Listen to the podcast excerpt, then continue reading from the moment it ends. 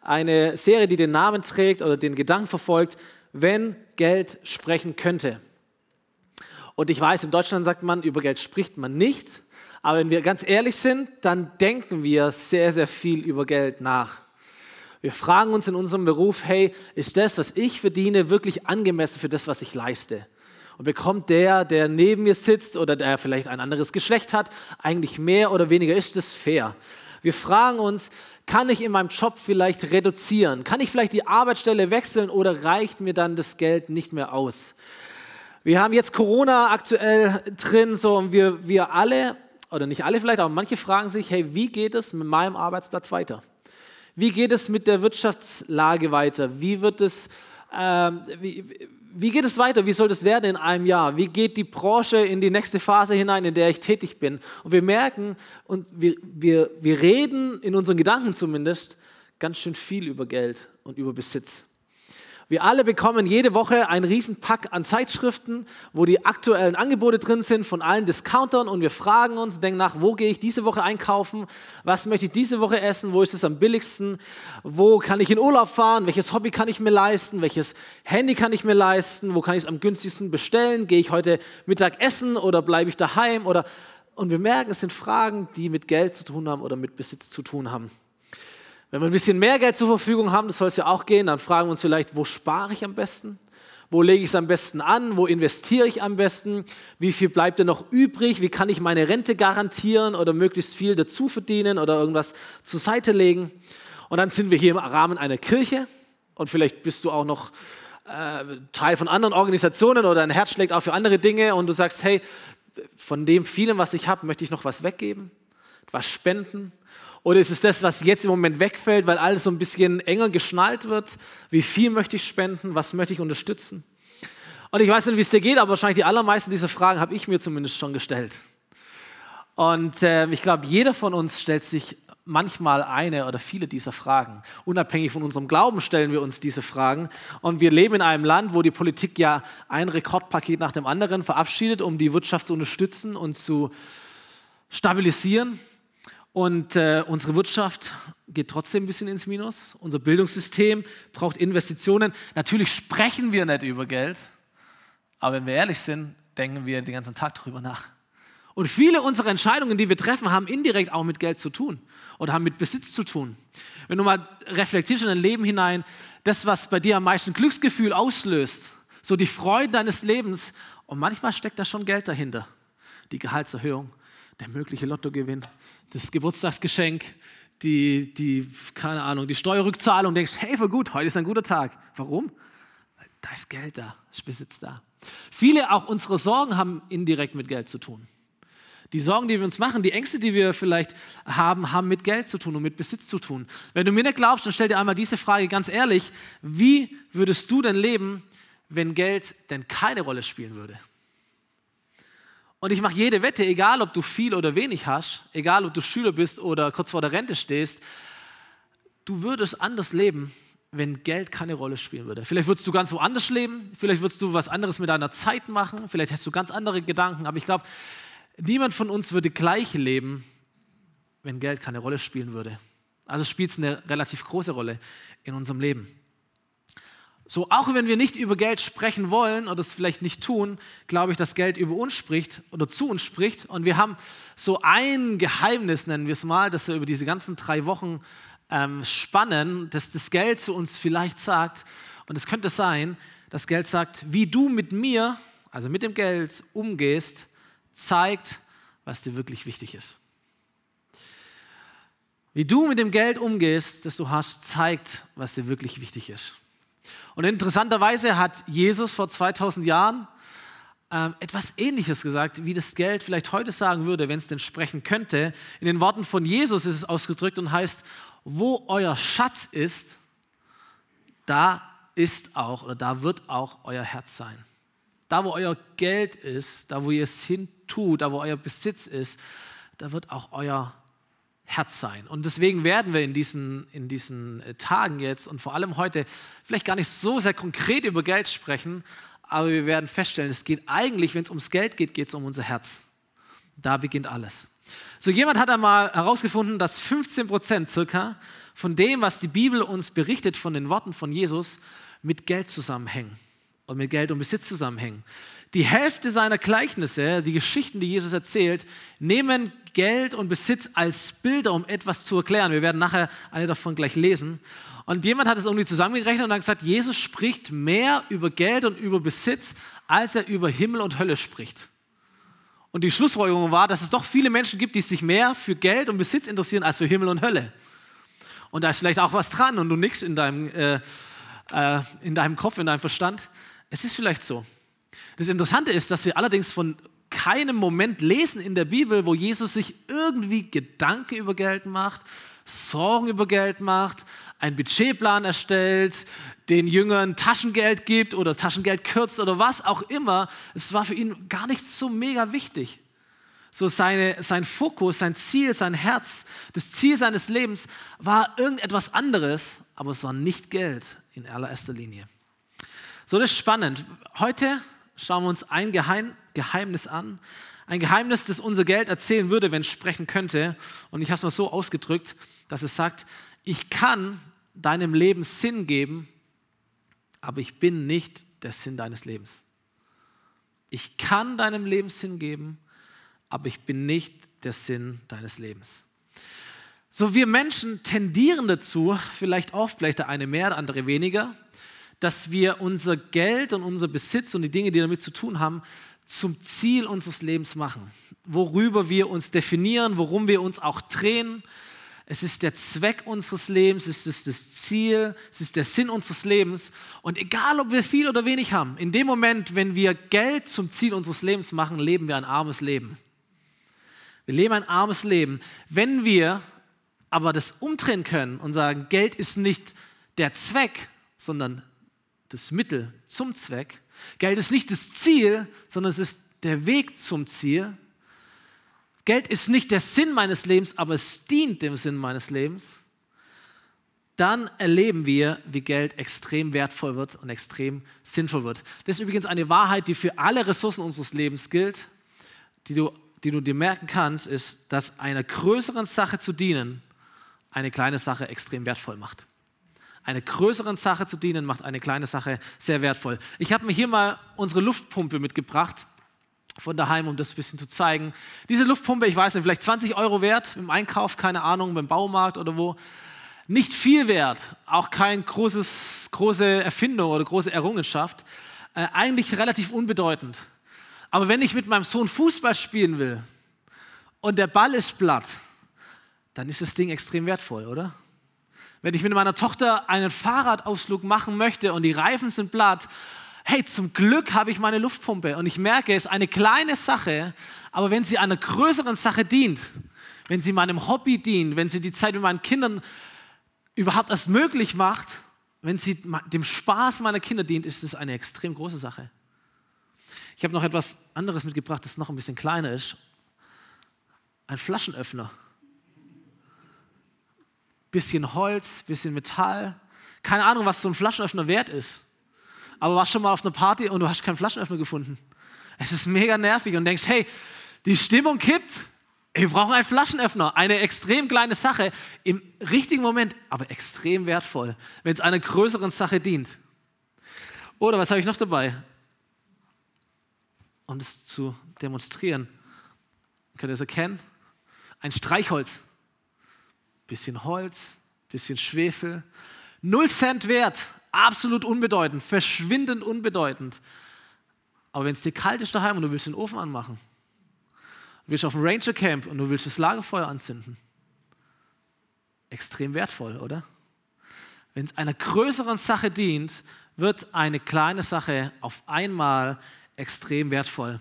Und wisst ihr, für unser Leben gilt, wenn wir mit unserem kleinen Leben mit unserer kleinen Zeit, die wir haben, mit unseren kleinen Ressourcen, die wir haben, wenn wir bedeutungsvoll leben wollen, und eigentlich gesagt wollen wir das alle, wenn wir wirklich sinnvoll leben wollen, dann ist es wichtig, dass wir nicht uns selber zum Sinn des Lebens machen oder unsere Ressourcen zum Sinn des Lebens machen, sondern dass wir unser Leben und alles, was dazugehört, einsetzen für einen Sinn, für eine Sache, die größer ist als wir selber. Und dann kommen wir in unsere Bestimmung hinein. So, wenn wir das tun und wenn wir auch unser Geld als Ressource unseres Lebens für eine größere Sache einsetzen, werden wir ein anderes Geheimnis von Geld verstehen, das Geld uns sagen könnte, wenn es sprechen könnte, nämlich, ich bin ein Werkzeug. Ich bin nicht der Zweck, ich bin das Mittel zum Zweck. Ich bin ein Werkzeug. Und Jesus erzählt eine fantastische Geschichte, ein Gleichnis, in dem er ein bisschen übertreibt und ein paar Punkte richtig heftig äh, darzustellen. Und auch wenn du mit Jesus vielleicht nicht viel anfangen kannst, mit der Geschichte kannst du vielleicht einiges anfangen. Lasst uns gemeinsam lesen. Sie steht im Neuen Testament, Lukas Buch, Kapitel 16. Und Jesus erzählt die Geschichte an seine Zuhörerschaft. Und er sagt, da war ein reicher Mann, und der hatte einen Verwalter. Also ein reicher Besitzer mit viel Geld stellt jemanden an, der für ihn mit seinem Geld umgeht, der es, sich Sachen kauft oder verkauft oder handelt oder irgendetwas mit diesem Geld macht. Und Jesus erzählt weiter, dieser Verwalter wurde bei ihm angeklagt, er würde sein Vermögen, also von dem Besitzer, er würde sein Vermögen verschwenden. Und sein Herr stellte ihn zur Rede was muss ich von dir hören? Leg die Abrechnung über deine Arbeit vor und du wirst nicht länger mein Verwalter sein. So der reiche Mann bekommt zu hören, dass der Verwalter, den er angestellt hat, der mit seinem Geld umgehen soll, das vielleicht auch macht, aber dass da hinterrücks noch ein paar andere Geschäfte laufen und dass er mit seinem Geld eben nicht so umgeht, wie es abgemacht war. Und dann sagt er ihm, hey, das war nicht der Teil des Deals. Du bist gefeuert. So, stell deine Bücher zusammen, mach eine Abrechnung und dann geh. Du bist raus. Und Jesus erzählt weiter, der Verwalter sagte sich, was soll ich jetzt machen, wenn mein Herr mir die Verwaltung abnimmt? Für schwere Arbeit tauge ich nicht, zu betteln schäme ich mich. So überlegt sich, wie kann ich meine Zukunft retten? Was werde ich morgen tun? Von was werde ich morgen leben? Was ist im nächsten Jahr? Was ist die nächste Woche? Was mache ich jetzt? Und er denkt so ein bisschen nach und dann geht es weiter. Doch, jetzt weiß sie, was ich tun muss, damit sie mich in ihre Häuser aufnehmen, wenn ich entlassen werde. Damit ich eine Zukunft habe, eine gute Zukunft habe. Und das ist sein Plan. Er rief nacheinander alle zu sich, die bei seinem Herrn Schulden hatten. Also ich weiß nicht, was dieser Mann getrieben hat, aber da gab es wohl nicht nur ein, zwei, drei Leute, sondern da gab es eine ganze Latte an Menschen, die durch seine Misswirtschaft Schulden bei dem Herrn hatten. Und ein nach dem anderen ruft er jetzt zu. Er holt sein Notizbuch raus, sein schwarzes Buch und so die, die Nummern, die er aufgeschrieben hat und holt die alle zu sich. Und der erste fragt er, wie viel schuldest du meinem Herrn? 100 Fass Öl, sagte dieser. So, hier ist ein Schuldschein, sagte der Verwalter, setz dich hin, schreib schnell 50. Schreib schnell 50. Das ist ein Schuldschein, 100, schreib, streich durch, schreib 50 drunter, das passt schon so und mach, mach schnell, mach schnell, da kommt schon der nächste. Ich habe auch nicht so viel Zeit, mach schnell, bevor mein Herr kommt, das muss jetzt noch über die Bühne gehen, mach hin. Und der Schuldner denkt sich, 100 Fass, kostet nur noch 50, das ist ein guter Deal. Hey, das ist gut, danke. Wie heißt du? Wenn du mal irgendwas von mir brauchst, ich merke dir meine Nummer, du kannst mich anrufen, eine Hand wäscht die andere, dann hast du ein bei mir gut. Und der Verwalter denkt sich, könnte sein, dass ich relativ schnell sogar bei dir anrufen werde, weil hier wird es ein bisschen eng. So, alles gut. Jesus erzählt die Geschichte weiter. Dann fragte er, der Verwalter, den Nächsten, du, wie viele Schulden hast du? Vielleicht waren die alle Reihe rum, sagt du, du, du, du, du, schnell, schnell, schnell. 500 Zack Weizen, antwortete der. Ach, hier ist dein Schuldschein, sagte der Verwalter. Setz dich hin, schreib 400. Wow, 400. Voll gut. Dankeschön, wie heißt du? Brauchst du was von mir? Wie kann ich das rechtfertigen? Und der Verwalter denkt sich, hey, das läuft richtig gut. Ich, ich komme auf dich zurück. Merk dir, gell, dass du das durch mich bekommen hast, die 400 statt 500. Das bin ich, ist mein Name. Darf ich dich anrufen, wenn ich mal Hilfe brauche? Klar, kannst du machen. Versteht ihr? Und so geht er mit allen Schuldnern um, sagt Jesus. Alle Schuldner kommen und er gibt das Geld raus, was ihm ja gar nicht gehört. Und natürlich bleibt auch das nicht verborgen. Es wird zu seinem Herrn gemeldet und Jesus erzählt diese Geschichte weiter und beginnt Vers 8 mit der Herr. Und alle dachten sich damals und alle denken heute, jetzt gibt es Probleme. Der Herr. Was wird der Herr wohl tun? Ich meine, das eine ist, er hat ihn gefeuert, aber noch als Gefeuerter haut er die Kohle raus. Was wird der Herr tun? Jetzt geht es nicht mehr nur darum, dass er den Job verliert. Er wird angeklagt, er kommt in den Knast, er verliert sein Leben, keine Ahnung was. Der Herr. Aber Jesus erzählt es anders. Er sagt, der Herr lobte diesen unehrlichen Verwalter. Und du kratzt dich am Kopf, denkst, hä, was? Der Herr lobte den unehrlichen Verwalter. Und warum? Er lobte ihn, weil er, sagt Jesus, klug gehandelt hat.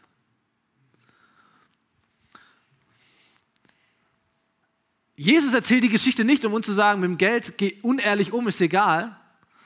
Jesus erzählt diese Geschichte, um zu sagen, das war ein Mann, der hat klug gehandelt. Und deswegen wird er auch gelobt, aufgrund seiner Klugheit, weil er aus seinen ganz begrenzten Möglichkeiten und aus einer begrenzten Zeit das Beste für die Zukunft gemacht hat. Stimmt's?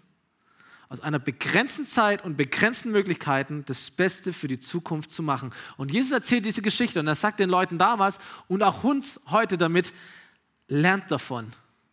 Macht es genauso. Und wenn du dich fragst, und das ist die Frage, die damit ja impliziert ist, wie mache ich aus meiner begrenzten Zeit und aus meinem begrenzten Geld und durch Corona spüren wir aktuell, wie begrenzt wir tatsächlich sind. Wir wissen nicht, wie viel Zeit wir haben. Wir wissen nicht, wie es mit dem Geld und mit der Wirtschaft und mit all dem weitergeht. So die Frage, wie mache ich aus meiner begrenzten Zeit und aus meinem begrenzten Geld das Beste für die Zukunft? Das ist die Frage, die du dir stellen kannst, die du mit nach Hause nehmen kannst, die du daheim diskutieren kannst. Wie mache ich, wie machen wir das Beste draus? So, Jesus spricht zu seinen Nachfolgern in allererster Linie und ähm, so selbst wenn du dich nicht als ein solcher bezeichnen würdest, kannst du etwas davon lernen. Jesus sagt, macht euch Freunde mit dem Geld, an dem so viel Unrecht hängt. Damit man euch dann, wenn es damit zu Ende ist, in die ewigen Wohnungen aufnimmt.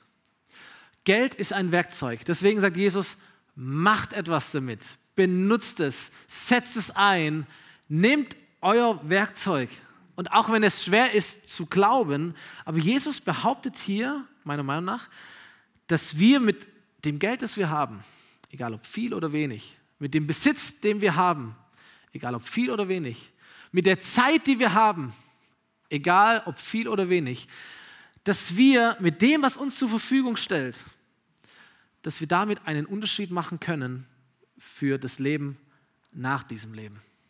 Da wird gesprochen von den ewigen Wohnungen. Da wird gesprochen davon, dass die Dinge einmal zu Ende gehen werden. Dein Geld wird zu Ende gehen, dein Leben wird zu Ende gehen, deine Zeit wird zu Ende gehen. Und die Frage ist, was kommt dann? Es scheint also möglich, mit dem Geld im Leben vor dem Tod etwas zu schaffen, was Auswirkungen hat für das Leben nach dem Tod. Das ist eine, eine steile These, die Jesus hier vertritt, die nur dann Sinn macht, wenn Jesus tatsächlich der ist, wo er sagt, dass er ist. Und wenn es stimmt, dass Jesus tatsächlich gestorben und auferstanden ist und dass es so etwas wie Ewigkeit und Himmelreich und all solche Sachen gibt, für die Menschen damals war das eine komplett neue Botschaft. Jesus steht ja vor ihnen, sagt, was sind denn die ewigen Wohnungen? Jesus, was erzählst du denn? Das hat für sie nicht so wirklich viel Sinn gemacht. Die Person, die das aufschreibt, Lukas, war einige Zeit später erst auf der Bildfläche. Er war nicht Teil dieser Gruppe, zu der Jesus spricht. Lukas war jemand, der erst später von Jesus erfahren hat, da war er schon nicht mehr auf dieser Erde. Aber Lukas kannte Nachfolger von Jesus. Lukas kannte Leute, die haben behauptet, dass sie Jesus gesehen haben, noch als Auferstandenen. Lukas hat sich diese Berichte geben lassen. Er war Arzt, er war ein kluger Kopf, er hat das nachvollzogen, er hat das feinsäuberlich dokumentiert. Wir lesen davon in der Bibel. Lukas war jemand, der erlebt hat, und wenn nur indirekt, aber er hat diese Menschen gesehen und er hat verstanden, dieser Jesus ist tatsächlich der, von dem er sagt, dass er ist.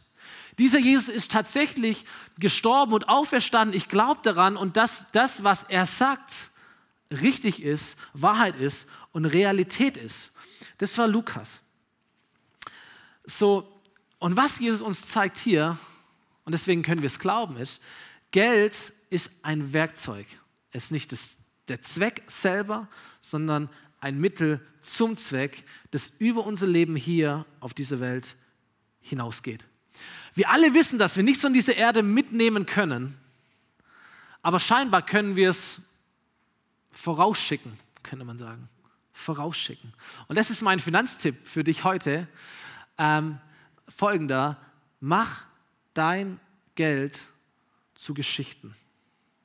So können wir Geld vorausschicken. Mach dein Geld zu Geschichten. Mein Haus, mein Geldbeutel, mein Konto, mein Keller, mein Kleiderschrank, mein Besitz, diese Dinge sind lauter gute Geschichten für das Leben anderer Menschen. Die Frage ist, behalte ich es und schaue ich, dass es noch mehr wird?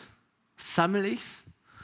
Oder investiere ich es für andere Menschen und für einen größeren Zweck als nur mein eigenes Leben?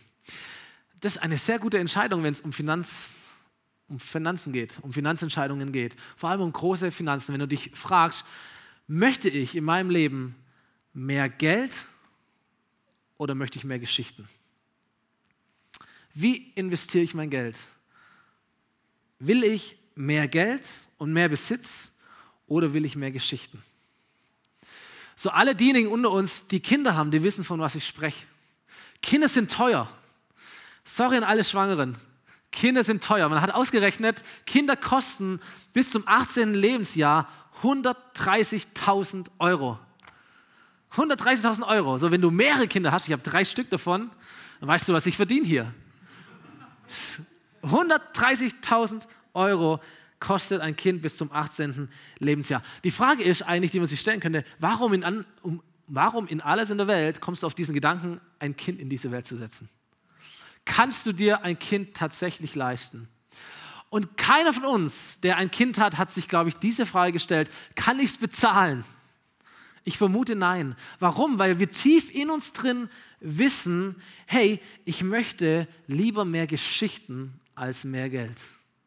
Ich möchte lieber Geschichten sammeln als Geld sammeln. Ich möchte mit meinem Leben lieber anderen Menschen und anderen Geschichten dienen, als mir selber und als meinen Besitz einfach nur zu vermehren. Stimmt's?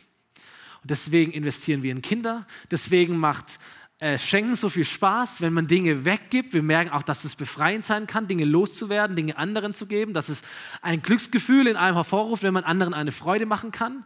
Deswegen spenden wir für geflüchtete Menschen und wir merken, wow, was habe ich für Klamotten?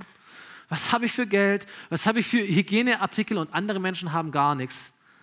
Und man gibt weg und man weiß, es ist gut so, es ist richtig so. Es ist eine tiefe Freude, die einen befällt, wenn man Dinge weggibt. So Anfang des Jahres in einer Zeit vor Corona haben wir hier in unserer Kirche, es war Januar, Februar, unser ganzes Untergeschoss fertiggestellt. Es hat, glaube ich, auch 130.000 Euro ungefähr gekostet. Und wir haben Geld in die Hand genommen, um Räume zu modernisieren und schön zu machen für Kinder und für Jugend. Und für all die, die schon länger hier in der Gemeinde sind, ihr seht es auch hier in dem Saal und in allen anderen Räumen, dass hier alles im Laufe der Zeit aufgehübscht wurde, modernisiert wurde, technisiert wurde. Da drüben steht ein altes Krankenhaus, das ging in die Millionen, dieses Haus möglich zu machen, so wie es heute ist. Wir bezahlen Menschen für Dienste in der Kirche. Wir investieren in Technik, um einen Livestream möglich zu machen, um Gottesdienste in die ganze Welt zu schicken. Und ich möchte, dass wir verstehen, dass jeder Euro, den wir dafür geben, Teil einer Geschichte ist. Einer sehr, sehr guten Geschichte. Ich weiß, dass du und ich, wir hätten unser Geld, von dem das alles hier möglich wird, wenn unser Geld und wir hätten unsere Zeit auch komplett anders investieren können. Du hättest jede Minute auch anders investieren können. Jeden Euro hättest du anders, investieren können. Und auch in Zukunft könntest du das anders tun. Deswegen möchte ich es immer wieder sagen, dass wir nicht unterwegs sein wollen, einfach schöner zu sein, sondern wir wollen Geschichte schreiben. Und wir wollen, dass Gott Geschichte schreibt im Leben von ganz vielen Menschen, durch die wir oder die durch uns als Kirche mit Gott in Berührung kommen. Da unten ist nicht nur ein Raum, der halt schön ist, sondern es ist ein Raum, wo wir wollen, dass Kinder Gott erleben und wo Gott Geschichte schreibt in ihrem Leben. Oder Jugendliche, die Gott erleben und Gott in ihrem Leben Geschichte schreibt. Wir wollen Geschichten hören von Familien, die sich versöhnen, von Ehepaaren, die wieder zusammenkommen, von Menschen, die zu Gott nach Hause kommen. Und wir lieben diese Geschichten, wenn wir Taufe feiern und dann hören wir diese Lebenszeugnisse oder wenn Menschen umkehren, wenn Menschen eine Reaktion nach einer Predigt zeigen oder zum Gebetsteam kommen und, und, und. Wir lieben Geschichten von jungen Menschen, die sich senden lassen in die Welt, um einfach dem Ruf, den sie von Gott verspüren, nachgehen zu können. Das sind die Geschichten, die wir lieben, aber diese Geschichten werden geschrieben auch durch unser Geld. und durch das, was wir investieren von den Ressourcen, die Gott uns gegeben hat. Und es ist immer so wichtig zu verstehen, wir sind Teile dieser Geschichten. Und wenn wir das verstehen, dann glaube ich, werden wir niemals Geld vermissen, wir werden niemals Zeit vermissen, die wir investiert haben, weil wir in uns drin merken, das war es, wofür ich da bin. Das ist der richtige Zweck. Dafür gebe ich es gern. Wenn das geschieht, das möchte ich unterstützen. Da möchte ich Teil davon sein. Ich glaube sogar, wir werden motiviert, mehr und mehr zu geben, uns mehr zu investieren. Weil wir alle wissen, so wie Jesus es sagte, wenn es einmal damit zu Ende geht, wenn es auch mal mit deinem Leben, mit meinem Leben zu Ende geht, keiner von uns wird sagen, hätte ich doch nur mehr Geld. Wir werden alle sagen, oh, hätte ich nur mehr gegeben. Hätte ich nur mehr Geschichten ermöglicht. Keiner von uns wird Geld wollen. Jeder von uns wird Geld investiert haben wollen. Das ist der Punkt, warum ältere Menschen gern großzügig werden im Alter.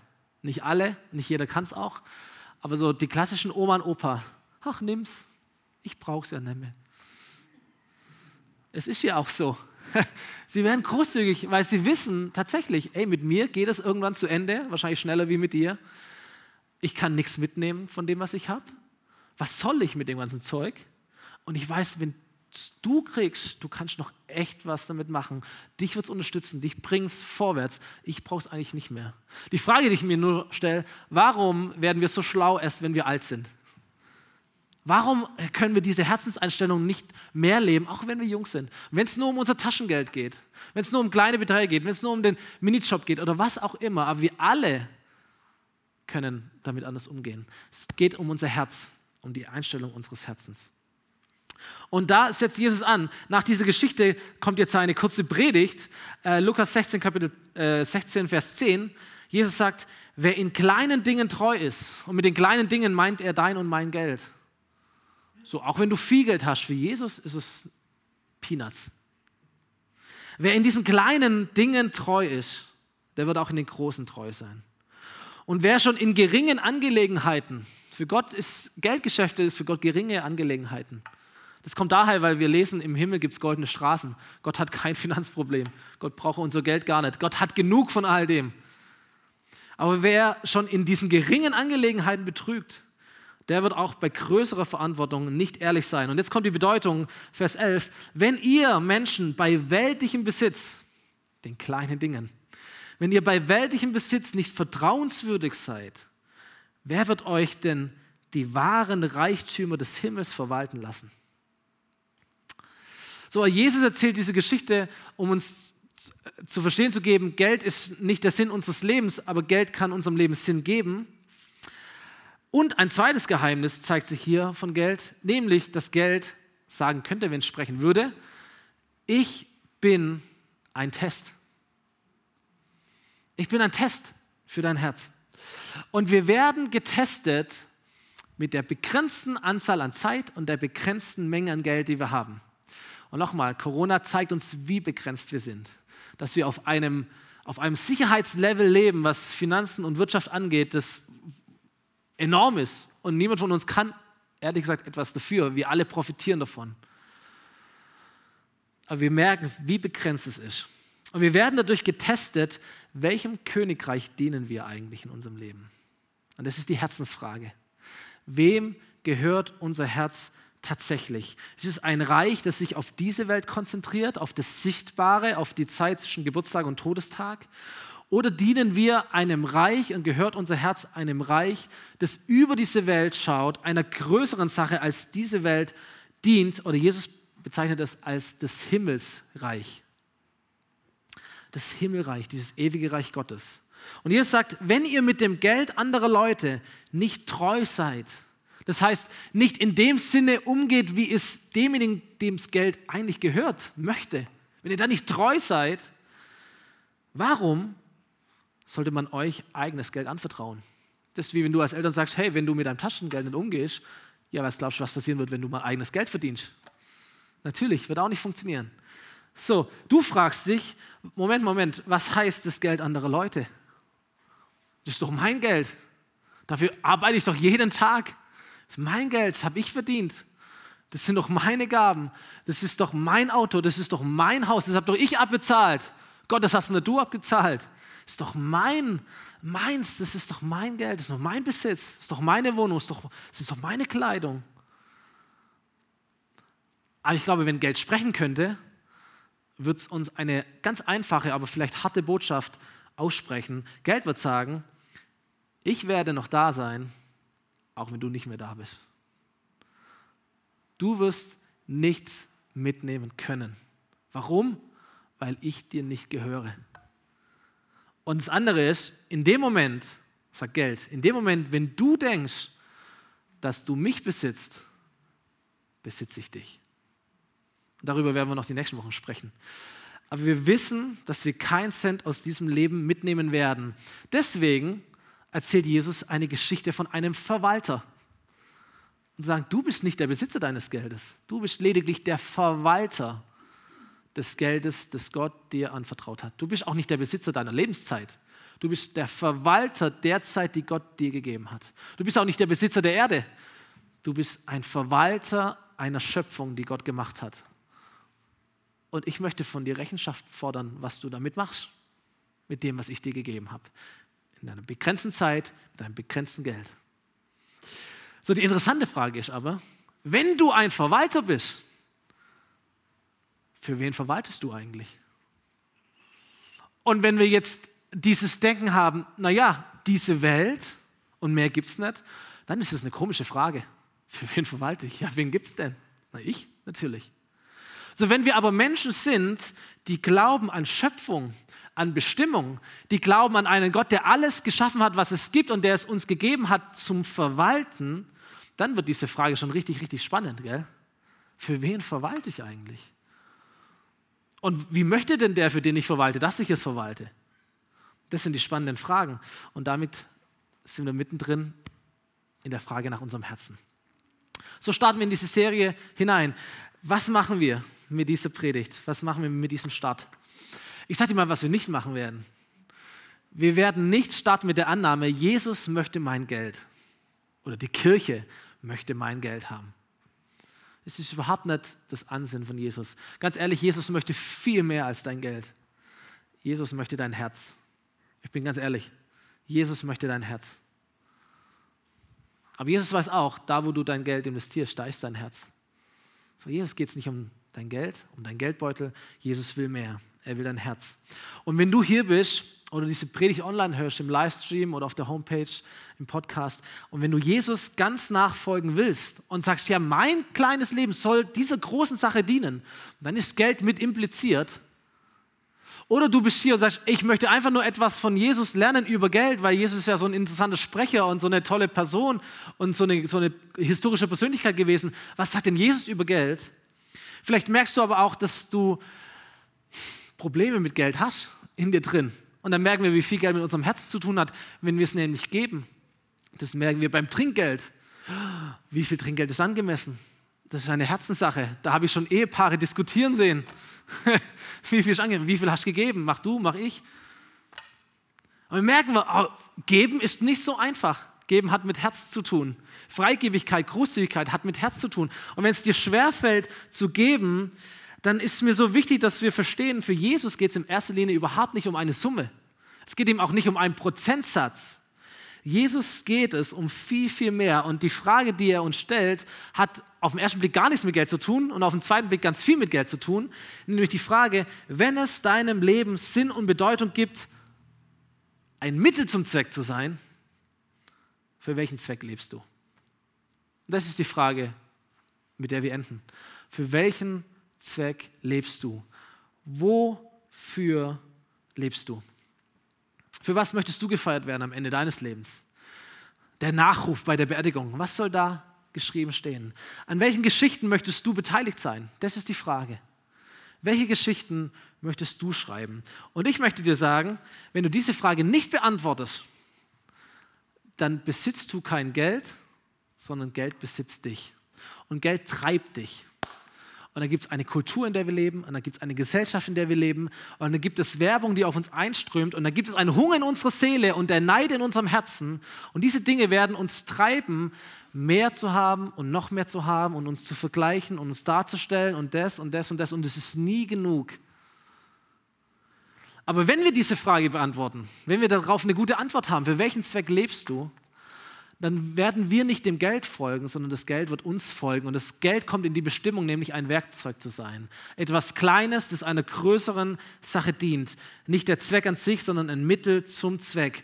Und wenn du es nimmst und es investierst, es sendest in die Sache Gottes, in das Reich Gottes, in dieses ewige Reich, in dieses Himmelreich, dann wird dein Geld, so profan es ist, es wird Gottes Geschichte schreiben dann wird dein Geld Gott groß machen und Gott sichtbar machen. Und wenn es damit zu Ende geht, sagt Jesus, dann wird er selber dein Lohn sein und dein Belohner. Und dann geht es um die ewigen Wohnungen, die Gott vorbereitet hat, wo wir dazugehören. Das gilt für Geld, das gilt für Zeit, das gilt für alle Ressourcen unseres Lebens. Es gilt für dein gesamtes Leben. Es geht um dein Herz. Wofür lebst du? Und wenn du hier bist in dem Saal und in dir ist diese Neugier oder diese Sehnsucht danach, was heißt es für Gott zu leben? Wie komme ich in dieses Himmelreich? Was bedeutet das? Wie ist der Eintritt? Da möchte ich jetzt schon mal werben, nachher, wenn wir hier alle rausgehen, Begegnungszeit haben, dann wird hier Gebetsteam sein, Leute mit einem Bändel um den Hals und die sind da und die helfen dir, eine Beziehung zu Gott aufzubauen die helfen dir, Gott in dein Herz hineinzulassen, die helfen dir zu starten in eine Beziehung mit Jesus. Wenn du uns online anschaust oder am Livestream bist, dann kannst du uns eine E-Mail schreiben, gebet.fomi.de. Wir melden uns bei dir, wir beten zusammen, wir beantworten dir die Fragen so gut wir es können. Aber wir kommen gern in Kontakt mit all den Menschen, die diesen Schritt gehen wollen. Dieser Tag kann heute sein, wo du in dieses Reich Gottes hineinkommst und startest mit einem Leben mit Jesus. Die Band darf nach vorne kommen und wir werden gleich einen letzten Song gemeinsam singen, Jesus noch mal einmal anbeten. Aber ein, ein Bibelvers möchte ich noch mal lesen, das ist so spannend. Jesus erzählt diese Geschichte und dann hält er seine Predigt und erklärt die Geschichte.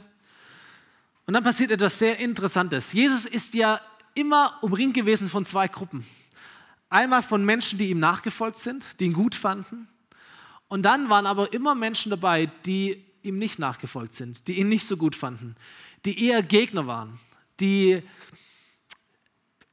ihn eigentlich weghaben wollten. Schriftgelehrte, religiöse Leute, Pharisäer. Und nachdem nun Jesus diese Geschichte erzählt und predigt, da heißt es im Vers 14, das alles, das alles, was wir gehört haben, das alles hörten aber auch die Pharisäer. Und die werden beschrieben als geldliebend. Das alles hörten die Pharisäer, die Geld liebend waren. Das ist auch eine Sache des Herzens. Und sie verhöhnten Jesus. Und vielleicht geht es dir ähnlich. Für die Leute, für die Pharisäer damals, war das, was Jesus erzählt hat, ewige Wohnungen, seid klug, das ist ein, ein dummes Geschwätz. Was für ein naives Gelaber. Was für eine träumerische Weltvorstellung. Was für, was für eine Utopie. Und sie verhöhnen Jesus, sie lachen ihn aus. Du bist nicht mehr ganz normal. So, Jesus erzählt diese Geschichte. Jesus hält diese Predigt. Und der einzige Grund, warum wir heute, 2000 Jahre später, diese Geschichte noch kennen, ist die, weil, je, weil Menschen sie aufgeschrieben haben. Weil es Menschen gab, die daran geglaubt haben weil es Menschen gab, die diesem Jesus nachgefolgt sind und die auch seinen Lehren nachgefolgt sind. Und wir lesen ihre Berichte in der Bibel. Wir kennen ihr Leben, wir kennen den, den Ausgang ihres Lebens, wir kennen ihre Geschichte und sogar heute, Jahrtausende später, sind wir Teil ihrer Geschichte. Wir sind Teil ihres Einflusses bis heute. Aber es gibt auch andere Menschen. Es gab auch immer schon andere Menschen. Es gab Menschen, die haben sich das angehört und sagt, das ist ein kompletter Unsinn. Menschen sind hier vielleicht, hören diese Predigt sagen, das ist doch Unsinn. Das ist doch nicht lebbar, das ist doch unmöglich. So auch damals. Und sie verhöhnen Jesus und sie, sie sie hängen ihr Leben und ihr Herz einfach an andere Werte. Das ist okay. Sie lieben das Geld mehr. Sie lieben die Welt mehr. Die Frage, die ich uns nur stellen möchte, ganz zum Schluss, ist auch nur einer hier von uns, der auch nur einer von denen noch kennt. Kennst du auch nur einen Namen dieser Menschen? Kennst du einen Bericht dieser Menschen? Kennst du ein Evangelium, das die Pharisäer geschrieben haben? Ich nicht. Und das ist der Punkt. Sammeln wir Geld oder sammeln wir Geschichten?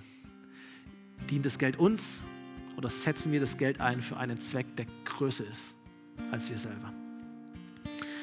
Komm, wir stehen nochmal gemeinsam auf und wir beten und geben Gott eine Antwort. Vieles rattert vielleicht in dir. Du kannst es auch im Livestream tun, dir einen kurzen Moment nehmen, einfach hinsetzen, deine Augen schließen und vielleicht reflektieren in der Zeit. Sagen, okay, Moment mal, was ist eigentlich meine Antwort? Was ist eigentlich meine Reaktion? Für welchen Zweck lebe ich? Wie gehe ich mit dem Geld um, das ich habe? Wie gehe ich mit dem Besitz um, den ich habe? Ob viel oder wenig, ob jung oder alt? Was ist meine Herzenseinstellung zu meinen Finanzen? Und welchem Reich diene ich tatsächlich? Und welchem Reich möchte ich tatsächlich dienen? Und Jesus, ich danke dir, dass du auch in all den super praktischen Fragen unseres Lebens ein guter Ratgeber bist und gute Orientierung hast und gute Worte hast und gute Impulse für unser Leben. Und Jesus, so, so bete ich, Herr, dass wir sehen, wie viel Potenzial drinsteckt in unserem Geld, in unseren Begabungen, in unserer Lebenszeit, in dem Besitz, den wir haben. Und Jesus, ich danke dir, dass du uns gezeigt hast, was es heißt, von sich selber wegzuschauen, auf andere zu schauen und das Leben zu geben, wirklich zu investieren, damit andere Menschen gesegnet werden und damit es anderen Menschen gut geht und damit andere Menschen zu Gott finden. Und Jesus, so danke ich dir für die Herausforderungen, die du gesprochen hast, für die Worte, die du geredet hast. Und ich bete für jeden Einzelnen, der hier ist, der uns online zuschaut, der diese Predigt hört, der diese Worte hört, der diese Geschichte hört. Jesus, dass du ganz konkret redest in jedes einzelne Leben hinein und dass du nicht locker lässt, sondern dass du uns hilfst zu reflektieren, unser Leben auszurichten nach deinen Worten und nach deinem Herzschlag.